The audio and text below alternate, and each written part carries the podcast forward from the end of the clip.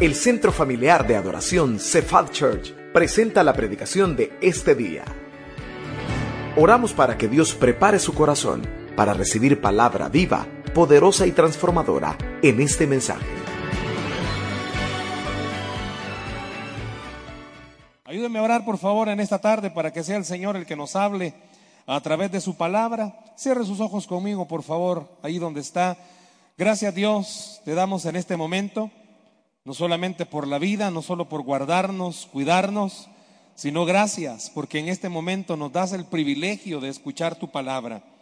Te pido Dios que ella venga a buen momento, que venga Señor a calmar esa tempestad, esa tormenta, a darnos los ánimos que necesitamos, a abrir las puertas al que se le han cerrado, a darle una palabra de esperanza al que la está necesitando. Te pido que en esta tarde, Dios, no haya nada que nos distraiga no haya nada, Dios, que nos robe la atención de tu voz, porque es un hombre el que va a hablar, pero es tu voz la que vamos a escuchar, porque es tu palabra la que vamos a leer y meditar. Háblanos en esta hora, Dios, en el nombre de Jesús. Amén y amén. Si hiciéramos una encuesta, ¿cuántos ansiosos habrán aquí? ¿A cuántos de ustedes se les pudiera detectar que son ansiosos, se comen las uñas, comen de más, no pueden dormir, toman pastillas, andan desesperados. ¿Sabía que la mayor parte de centroamericanos han sido catalogados como las personas más nerviosas del continente? ¿Y sabe por qué? Por la crisis que se vive. Estados Unidos lleva a la cabeza a los más ansiosos actualmente porque no saben con qué nuevas políticas les van a salir todos los días. Centroamérica lleva el segundo lugar, pero ¿quién cree que de Centroamérica repunta en ser los más ansiosos? Los salvadoreños. Usted puede decir conmigo, nosotros. ¿Por qué los salvadoreños han sido catalogados en la escala como los que llevan el segundo lugar en ansiosos? Por todo lo que usted y yo sabemos que vivimos. Salimos de nuestras casas en las mañanas y no sabemos con qué nos vamos a encontrar. Y aunque estemos en nuestras casas, no sabemos qué nos puede suceder. ¿Y sabe quién es el último lugar de todo el continente en los que son los más ansiosos? ¿Quién cree usted que está dentro de esa categoría? Ya Centroamérica, el segundo lugar. Ha sido considerado Chile como los últimos que están en las personas más ansiosas. ¿Sabe por qué? Porque a ellos haber vivido bajo el régimen de Pinochet les enseñó a cómo poder manejar la ansiedad. ¿Sabe que la Biblia habla acerca de la ansiedad?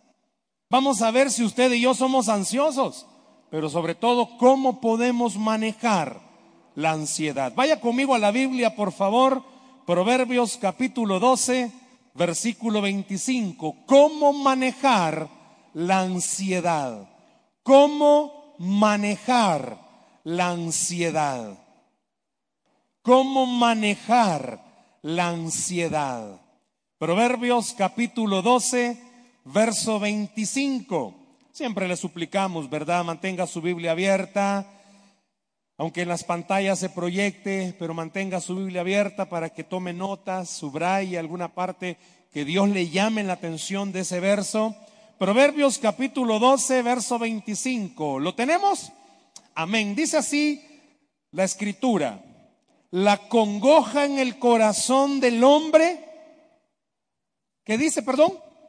Lo abate mas la buena palabra lo alegra. Esta es la Reina Valera 60, pero la traducción lenguaje actual dice, la ansiedad en el corazón y en el alma del ser humano le provoca miedo. ¿Sabe? Bueno, congoja, si usted busca un sinónimo de congoja, es ansiedad. La Biblia está llena de pasajes donde demuestra o da evidencia de cristianos, de personajes que vivieron sumergidos en algún momento en la ansiedad. Es más, pilares, hombres pilares de la fe, hay versículos que denotan que ellos pasaron por algún momento de ansiedad. Llama la atención que la palabra en hebreo para ansiedad tiene varios sinónimos. Uno de ellos, sí, puede ser traducido como congoja, pero sabe que un sinónimo de ansiedad es temor. Pero temor a dos cosas. Temor a lo que me estoy enfrentando y temor a lo que no sé, a lo que me voy a enfrentar. La ansiedad está asociada con el temor. Pablo, hay un versículo de la Biblia donde el Señor le dice a Pablo, no tengas miedo sigue hablando de mí.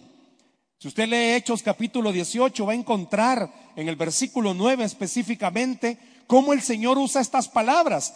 Y si decimos que la ansiedad también puede ser entendida o interpretada como temor, a pesar de que Pablo, el gran apóstol Pablo, nos demuestra que él tuvo en algún momento o atravesó por una ansiedad, por un temor.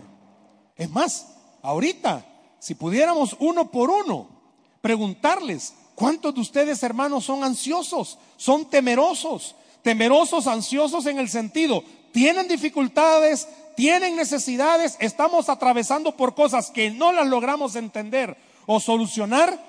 Y eso provoca miedo. ¿Y qué va a pasar mañana? ¿Y cómo vamos a hacer? ¿Y cómo se va a arreglar esto? Y al final Dios me va a contestar o no me va a contestar.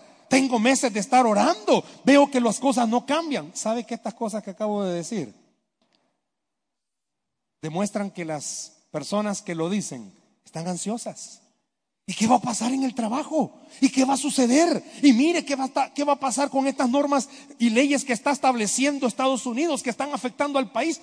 Todos vivimos, quizás a diario, hablando y demostrando que nuestra vida tiene temores, tienen ansiedades. Pero quiero decirle algo, que aunque sea común, y aquí habemos muchos, que quizás somos líderes, tenemos alguna célula, y a pesar de eso tenemos ansiedades o tenemos temores, pero a pesar de que sea común el temor o la ansiedad, eso no procede de Dios. Sabía que el temor y la ansiedad no viene de Dios. Me encantaría que usted repitiera conmigo y dígalo fuerte. La ansiedad pero dígalo fuerte, la ansiedad no viene de Dios. ¿Sabe por qué? Vea lo que dice segunda de Timoteo capítulo 1 versículo 7. Se lo van a proyectar si puede anotarlo. Vea lo que dice la escritura. Porque no nos ha dado Dios espíritu de cobardía, sino de poder, de amor y de dominio propio. La ansiedad no viene de Dios. Dios a usted y a mí nos ha dotado de un espíritu que está lleno de poder, que está lleno de amor, que está lleno de dominio propio. El temor o la ansiedad no vienen de parte de Dios. De parte del Señor viene la confianza. De parte del Señor viene la seguridad de parte del Señor viene el dominio propio. En este caso puede ser también interpretado como la templanza. ¿Sabe qué es? La templanza cuando habla de dominio propio, lograr entender que a pesar que mi humanidad, su humanidad está siendo atacado, bueno, todos somos atacados. Cuando tenemos problemas financieros, viene miedo, temores. ¿Y cómo vamos a hacer? ¿Y cómo vamos a pagar? Cuando haya una enfermedad, somos atacados. No nos vamos a curar. Y siempre tiene que aparecer más de alguien para decirnos, de eso murió mi abuelita. La cirujana plástica me ha dicho, mire, nosotros humanamente vamos a procurar restablecerle su mano hasta el 80%. Eso me ha dicho ella, ella. Pero estamos orando que no. Dios las cosas las hace completas. Pero siempre tiene que aparecer alguien. Siempre. Alguien ahí en la semana apareció y, no hombre, de verdad. Mire qué bueno que van a recuperarle al 80. No tenga tanta fe, puede ser que sea menos. Siempre va a aparecer alguien. Siempre va a aparecer alguien. Pero esta parte de Timoteo le está recordando a usted y me está recordando a mí. Dios sabe que somos humanos. Usted puede decir conmigo, Dios sabe que soy humano, pero dígalo bien, Dios sabe que soy humano. Dios sabe que usted es humano, Dios sabe que yo soy humano. Dios sabe que en algún momento mi mente va a ser atacada por ese pensamiento. Yo le decía a mi esposa esta semana, quise hacer un intento y sí, la mano está Está chúcara. No hace nada, no agarra, no mueve. Soy humano. Por eso dice que el Señor, sabiendo que yo, que usted somos humanos, nos ha dado un espíritu que nos da fuerza, porque nos hace recordar algo. Las cosas no las logramos porque nosotros seamos capaces. Las logramos porque tenemos a un Dios todopoderoso que hace las cosas por nosotros. Déselo al Señor, por favor, ese aplauso. Usted y yo vivimos, sabía que así, ah, me encantó este artículo, vivimos en la era de la ansiedad. Vivimos en la era de la ansiedad. No pueden sacar un nuevo producto porque ya usted ya lo quiere. Solo le sacaron el eslogan, ya lo quieren, entra en una ansiedad sacan la pupusa loca al cuadrado y usted quiere ir a probar la pupusa loca al cuadrado, porque entra en una ansiedad. ¿Se acuerdan? Antes había un corito, un corito viejito, que los esposos se dedicaban a ansiedad de tenerte en mis brazos. No, no era corito, ¿verdad? Pero bueno, se acuerda. ¿verdad? ¿Sabe qué es la ansiedad? No solamente es temor. ¿Por qué dice que vivimos en la era de la ansiedad? Porque la situación mundial está afectando a todos los sistemas económicos y políticos. Los trabajos. Hay grandes mega empresas que están quebrando, que están cerrando, que van a fusionarse porque ya no hay capital para seguir sosteniendo y manteniendo empresas. Entren en ansiedad Usted está trabajando en el gobierno y por esta época siempre comienzan los rumores que van a quitar, que van a hacer esto. Entra en ansiedad. Los que tenemos alguna dificultad quizás personal, problemas, hijos, matrimonio o carácter, vivimos con una ansiedad. ¿Y qué va a pasar? Yo no sé cuántos de ustedes han dicho, pero es que yo estaría tranquilo si Dios me dijera qué va a hacer. Pero como no me dice qué va a hacer, vivo en zozobra. Yo quiero decirle algo. Dios no le va a decir qué va a hacer. A usted va a seguir en la zozobra y en la ansiedad, porque Dios no le va a decir qué va a hacer él. Para eso dice Timoteo, le ha dado un espíritu. Y el espíritu que le ha dado es de poder, no de cobardía, de poder. Pero de poder en qué sentido? ¿Sabe que la palabra poder en griego que está usada ahí viene de dinamita y está diciendo que ese poder va a dinamitar todos aquellos sentimientos que me van a provocar tener temor, porque me van a recordar algo. Sí, mi humanidad tiene miedo, pero mi humanidad, el día que acepté a Cristo Jesús, pasó a ser parte de las propiedades del Señor. Y dice la Biblia que Él sus cosas, sus hijos, a Él no se le escapa ni uno. Yo quiero decir algo en esta noche. Usted que está atravesando por cosas y que vive ansioso, que no sabe qué va a pasar el día de mañana, de parte del Señor, déjeme de recordarle algo. Hasta eso feo que usted está viviendo es parte del plan para bendecirlo, porque Él es su Padre y todo lo va a usar para bendecirlo. Cuando yo estaba en el hospital, y voy a usar como mayor ilustración lo que me acaba de pasar, me llevó una ambulancia con mi esposa a las 7 de la mañana al Seguro Social. Sigo preguntándome cuál es la diferencia entre el Seguro Social y el Hospital Nacional. No, no, todavía no la encuentro. Me han comenzado a operar a las cinco y media de la tarde. Se imagina casi pasar todo el día con la herida expuesta y con el dolor. Llegó un momentito en el que mi corazón comenzó a ponerse ansioso. Yo le conté a mi esposa, me quedé solo ya en la habitación. Bueno, solo sin ella, pero solo con otras cinco personas, que a saber quiénes eran. Me quedé sentado viendo a la ventana, llorando del dolor y de la desesperación. Y le dije al Señor, ¿dónde estás? ¿Cuántos de ustedes le han dicho al Señor igual, ¿dónde estás? ¿Cuántos en el medio de la gran tribulación y dificultad que está viviendo le ha dicho al Señor, ¿dónde estás? Y le soy honesto, ahí no me apareció ni el silbo apacible, no me apareció nada. Pero ¿sabe qué hizo el Señor? No me pregunte cómo, no sé. Y ahí sí, me puso el manto del sueño sobre mí. Me hizo dormirme. Y en buen salvadoreño, pegarme una buena dormida. Iba a decir otra palabra fondeada, pero no, ¿verdad? Me una buena dormida. Hasta que llegaron a moverme.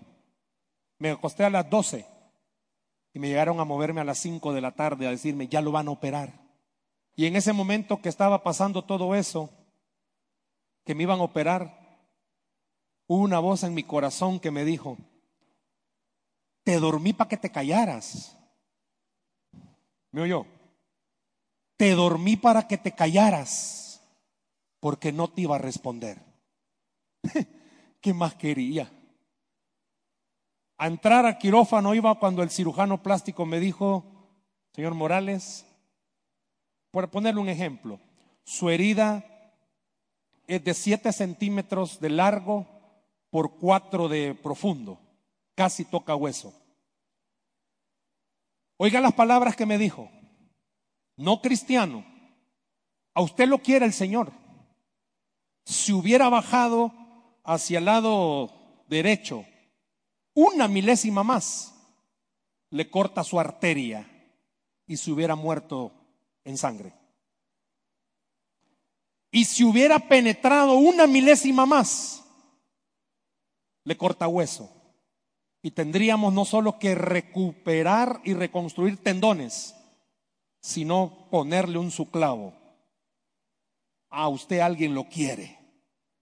Y en ese momentito, Dios me hizo recordar.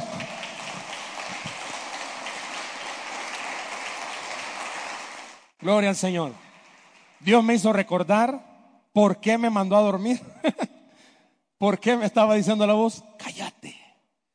Y quizás esta noche a alguien Dios le está diciendo, ya, cállate.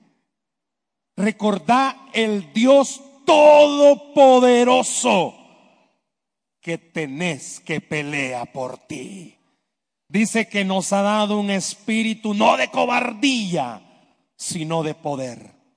Y sabe que la ansiedad es algo, le repito, que la Biblia está llena de este pasaje. Es más, el sermón del monte, usted lo sabe, capítulo 5, 6 y 7 de Mateo, el Señor Jesús apartó unos versículos para hablar de la ansiedad.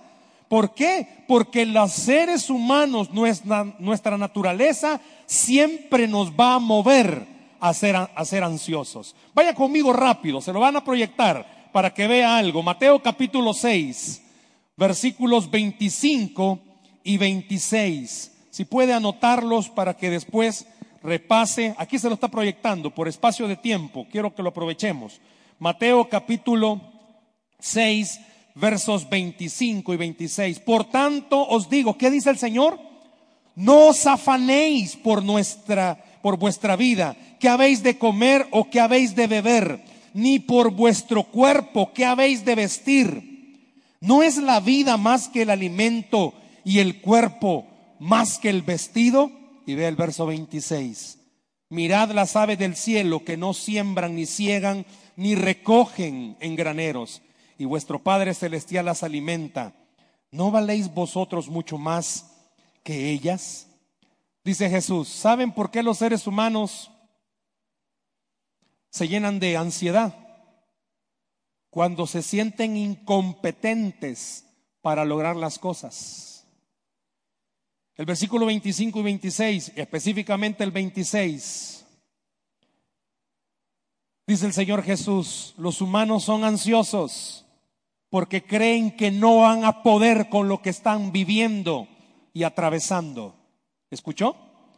Los humanos son ansiosos porque no creen que van a, salir de donde están. A mí me gusta una palabra que el pastor dice, porque creen que no van a salir del cusú con el que se han metido porque creen que lo que están viviendo, su matrimonio es imposible que se restaure. Es imposible que sus hijos regresen. Es imposible que usted se mejore en sus finanzas. Por eso es que la ansiedad ataca a los humanos. Pero el Señor Jesús les quiso recordar algo. Miren, ¿cuántos de ustedes han visto a un ave que agarre una piocha y vaya a picar la tierra y siembre lo que se va a comer? No existe. Dios hizo al ave y no solo hizo al ave. Dios hizo lo que el ave se va a comer. Dios no solo le ha permitido a usted atravesar la dificultad que está atravesando, sino que también, aparte de permitirle atravesar la dificultad, le tiene la salida preparada para que usted ya no esté en esa dificultad. Al que tiene dificultad económica, no me va a dejar mentir, no tiene para pagar, pero siempre tiene para comer. ¿Y cómo hace? Yo no sé cuántos de ustedes usan una matemática, reciben de ingresos 100, pero tienen que pagar 500 y siempre pagan. ¿Sabe por qué? Porque el mismo Dios que le está permitiendo a usted atravesar la dificultad, es el mismo Dios que lo va a sacar de esa dificultad. El mismo Dios que está permitiendo que usted esté atravesando por una enfermedad es el mismo Dios que lo va a sacar con sanidad. El mismo Dios que está permitiendo que en su casa haya caos. Es el mismo Dios que a usted le va a permitir levantar sus manos y decir, bueno ha sido Dios porque ha hecho milagro con nuestra vida. ¿Sabe? Señor Jesús, por eso en el verso 26 dice, miren las aves del cielo. ¿Cuántas han visto ustedes que agarran una su regadera para ir a, regar? Ni una. Siempre encuentran comida. ¿Sabe qué estaba diciendo Jesús? Siempre cuando termino la prédica digo al que cree todo le es posible, porque el apóstol Pablo lo llegó a experimentar. Todos los que creemos podemos estar seguros que nos es posible en el Señor lograr las cosas. Y en esta noche Dios le está diciendo a usted, ya deje de estar ansioso y temeroso. Recuerde quién es el que le ha dado poder. Recuerde quién es el que pelea por usted. El mismo Dios que le ha permitido estar en la dificultad es el mismo Dios que lo va a bendecir y lo va a sacar en victoria de la dificultad en la que está. ¿Cuántos pueden creer eso en esta noche? El mismo Dios que permitió que a su casa llegara la ola y se movieran las cosas, es el mismo Dios que le va a dar a usted para restaurar las cosas que se han dañado. ¿Sabe? También el Señor Jesús dijo, ¿por qué creen que los humanos son ansiosos? Vean el verso 27. Volvió a poner otro ejemplo de la ansiedad. ¿Y quién de vosotros podrá, por mucho que se afane, añadir a su estatura un codo? Dice el Señor Jesús, ¿sabe qué más provoca la ansiedad en los humanos? Cuando usted está viviendo situaciones que se han salido del control humano. Se lo voy a decir en otras palabras. ¿Cuántos de ustedes han querido solucionar una dificultad y en vez de solucionarla se han empeorado? ¿Cuántos de ustedes están viviendo situaciones difíciles? Y en vez de esperar, usted ha querido actuar y las cosas se han empeorado sobre su vida. ¿Sabe que la ansiedad siempre va a provocar en nosotros que nuestra mente piense que a nuestro problema hay dos salidas? Y como la salida de Dios nunca aparece, siempre usted va a querer buscar la que usted cree que es la correcta. No sé cuántos de ustedes, y no le voy a pedir que levante su mano, en vez de salir de una deuda, se endeudaron más, porque creyeron que ese endeudamiento iba a acabar con, con todas sus deudas. No sé cuántos han querido tomar decisiones sobre su propia familia, porque usted mira que Dios no hace nada, porque usted mira que en vez de Dios cambiar a su pareja, peor se está poniendo la cosa, porque usted mira que en vez de que sus hijos cambien, peor se están poniendo las cosas. Y dice el Señor Jesús, mire, haga lo que usted haga, las cosas no van a cambiar. Haga lo que haga, usted a su estatura no le va a añadir un codo. Yo no sé cuántos de ustedes sufren porque son chiquitos. Pues sí, ya estuvo, hasta ahí llegó la medida. No es que Dios se le haya acabado el material cuando lo hizo a usted, no, así lo quiso hacer. ¿Quién de ustedes, hermano, haga lo que haga? Yo tengo una cuñada que usted, ella es delgada, no anoréxica ni bulímica, pero es delgada. Ella ha hecho de todo para engordar, hasta se ha inyectado suero. Y un día se inyectó mal el suero y le quedó bien hinchado el brazo. Haga lo que haga. La solución que usted crea que es la correcta, siempre se va a equivocar. ¿Sabe por qué? Número uno, usted no sabe qué está haciendo Dios. ¿O sí? No, no sabemos. Número dos, aparte de no saber qué está haciendo Dios, usted solo alcanza a ver hasta donde sus ojos le permiten ver. Y número tres, la ansiedad hace que olvidemos algo. Él nunca pierde el control de las cosas. ¿Escuchó? Él nunca pierde el control de las cosas. Aún lo más negro que le esté pasando, sabe que Dios lo va a convertir en bendición sobre su vida aún lo más complicado. Es más, yo no sé a cuántos esta noche se le han cerrado todas las puertas. Déjeme decirle algo, deje de estar tocando ya esa puerta que se cerró, porque Dios tiene la llave de la puerta de su bendición. Y puerta que Dios abre, nadie la puede cerrar. Deje de estar tocando puertas cerradas. Mejor haga lo que dice el versículo.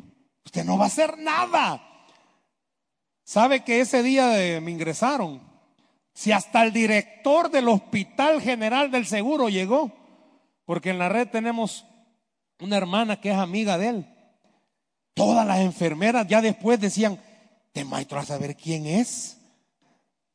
Yo no sé, yo le digo a mi esposa, quizás por eso, mire, yo no estaba en un penthouse, pero me llevaron a un cuarto donde yo no me quejo, tenía una vista preciosa. Yo veía el amanecer, el atardecer, el anochecer, la lluvia. Lindo el paisaje. Claro, no quiero regresar ahí, primero Dios, ¿verdad? Pero yo veía cómo trataban a todos los demás. Si hasta cuando iban a ponerles, a cumplir los medicamentos, los movían bien grata como los movían. Y cuando llegaban donde yo estaba, señor Morales, Claro, va, uno se siente bien. Bueno, no tan bien, va, pero a ver qué decían quién es este maestro. Pero déjeme decirle algo. Aunque llegó el director del hospital, no me operaron hasta que el Señor lo permitió. Me costó entender eso, ¿verdad? Hasta que Dios dijo, ya es hora. ¿Sabe por qué? Porque Dios, aparte de muchas cosas, estaba enseñándome ese día, ok, quiero recordarte qué significa dependencia de mí. ¿Y sabe qué significa dependencia de Dios? Que aunque usted tenga la mejor palanca, si el de arriba dice no, es no. Pero también lo contrario, que aunque aquí en la tierra se le cierren puertas, pero si el de arriba dice sí, a ese sí nadie le puede decir no. Yo no sé a cuántos aquí en la tierra les han dicho no. Pero Dios les quiere recordar en esta noche, no te preocupes, tú no puedes añadirte un codo, pero el Señor puede hacer milagros sobrenaturales. Lo que usted está viviendo, deje que Dios se encargue, ya no tenga temor ni ansiedad. Recuerde algo, haga lo que haga, usted no va a cambiar las cosas. El que sí las va a cambiar se llama Señor Jesús. Y Él está aquí en esta noche. Yo no sé cuántos estamos viviendo con ansiedades ¿Cuántos estamos viviendo con temores? Pero no se quedó ahí el Señor. Se fue al verso 28, véalo, se lo proyectan rápidamente. ¿Cuántos se afanan por el vestido? Pero yo digo, dice, que ni aun Salomón, con todo lo que él tenía, se pudo vestir como un lirio del campo. Y si la hierba del campo que es hoy y mañana se echa en el horno, dice, Dios la viste así, ¿no hará mucho más a vosotros, hombres de poca fe? Yo quiero decirle algo, el Señor Jesús dijo, ¿sabe por qué la gente se pone ansiosa? Porque no tiene pisto. La necesidad económica es difícil, hermano. Yo no sé si usted ha llegado donde asustan, pero no tener para comer eso es duro. Y la ansiedad de tener que pagar, que le están llamando, que le están cobrando, que no sabe qué va a hacer. Eso provoca ansiedad. Eso provoca que tenga temor. Eso provoca que piense que le van a quitar su casa. Eso provoca que piense que va a perder todo. Pero el Señor Jesús estaba recordando algo ese día y esta noche. Usted, y esto es importante lo que voy a preguntar, si usted es un hijo de Dios, si usted es una hija de Dios, tenemos que recordar algo. Puede ser que en nuestras bolsas y en carteras no haya ni un cinco, pero en nuestro corazón habita el dueño del oro y la plata, que llama las cosas que no son como si fuera que le dice a sus hijos, van a comprar sin dinero. Pero para eso es importante que usted tenga a Jesús en su corazón. No estoy terminando, pero quiero decirle algo. No sé si usted ya tiene a Jesús en su corazón. Si usted no tiene al Señor Jesús en su corazón, se va a poner más ansioso. ¿Sabe por qué? Porque los que tenemos a Jesús sabemos algo. Aunque no tengamos en la tierra, tenemos la seguridad que sí el Señor tiene en los cielos si el Señor tiene en los cielos. La situación económica es difícil. Bueno, el accidente se dio porque nos golpearon el carro y hay que mandarlo a arreglar. Y el día viernes, ¿sabe qué pasó? Algo tremendo. Yo estaba, yo estaba preparando esta enseñanza y de repente me cae un mensaje al celular de una persona de acá de la iglesia. Y me dice, mire pastor,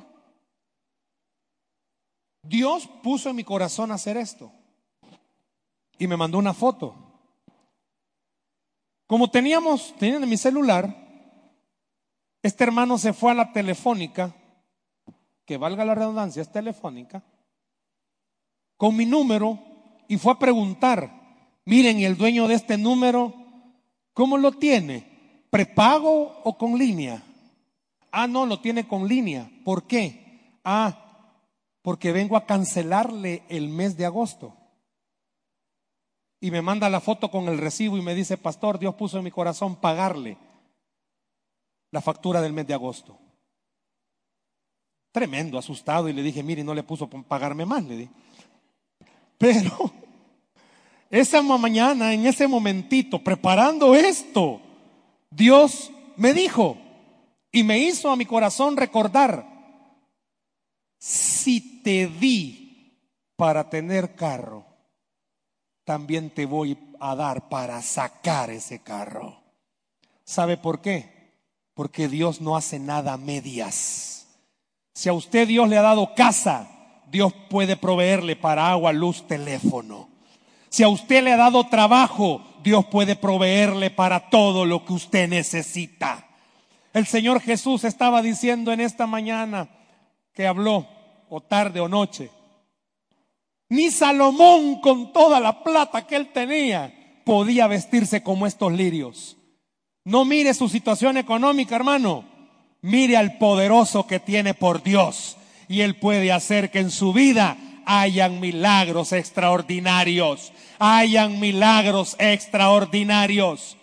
Yo no sé a cuántos esta noche Dios le está diciendo, tú vas a comprar sin dinero. Créale que el Señor se lo está diciendo. Y quiero terminar con esto en esta noche. ¿Sabe? El Señor Jesús dijo, ¿saben también por qué las personas viven ansiosas? Ve al verso 34.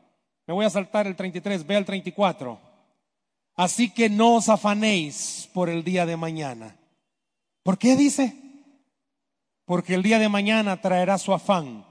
Basta cada día su propio mal. Yo no sé cuántos de ustedes, hermanos, están afligidos porque no saben qué van a comer en diciembre. Hermano, cálmese si apenas vamos en agosto. Yo no sé cuántos de ustedes andan abatidos porque a saber si me va a alcanzar para los estrenos de diciembre. No, mi hermano Pérez, no se abata. Es que usted no sabe cómo me costó eh, ajustar para pagar los recibos de agosto. Y yo no sé cómo voy a hacer para pagar los de septiembre. Cálmese, hermanos, y apenas vamos 27. Muchos de nosotros vivimos así. Tiene un hijo de cinco años y está abatido porque no sabe cómo va a hacer para pagar la universidad. El Señor Jesús dijo, así somos los humanos. Nos abatimos, nos ponemos ansiosos por el futuro. ¿Por qué? Porque escuchamos tantas cosas Poneme porfa el versículo de Proverbios. Quiero terminar con Proverbios. Vea cómo comenzamos esta noche diciendo. En Proverbios el escritor decía al final, mas la buena palabra lo alegra. Y Dios esta noche le está diciendo, deja de oír las voces que escuchas que te dicen que no lo vas a lograr. Y comenzá a escuchar la voz del Espíritu que te dice que todo lo puedes en Cristo que te fortalece. ¿Cómo podemos? Déselo al Señor, por favor, esta noche. ¿Cómo podemos manejar la ansiedad recordando todas estas cosas que hemos dicho? Pero sobre todo, no quitando de nuestra mente que cuando usted anda ansioso, va a quitar la mirada del Señor y la va a poner en las circunstancias. Cuando usted anda ansioso, hermana, que anda ansiosa, porque su esposo no cambia, deje de estar viendo a su esposo. Ya lo vio tanto año, está feo, ya no lo esté viendo. Ve al Señor que tiene el poder para cambiarlo. Deje de ver a su jefe. Yo no sé cuántos de ustedes pasan en el trabajo clavados viendo a su jefe. Deje de verlo y comience a ver al Señor. El Señor lo llevó, el Señor lo sostiene y el Señor lo defiende. Deje de ver su economía. Es que no me va a alcanzar para la semana. Comience a ver la palabra. No hay justo desamparado, ni su simiente que mendigue pan. Jehová es mi proveedor. Nada me faltará. La ansiedad muchas veces hace que ni durmamos. Porque no escucha la buena palabra. En paz me acostaré y así mismo dormiré porque el Señor nos hace vivir confiados. ¿A cuántos esta noche el Señor le está diciendo, deja de vivir con temores y ansioso? Y recordá algo, Él todavía sigue en su trono y Él sigue gobernando esta tierra. Dice la Biblia que al que cree, todo le es posible. Denle un aplauso al Señor, por favor, en esta noche.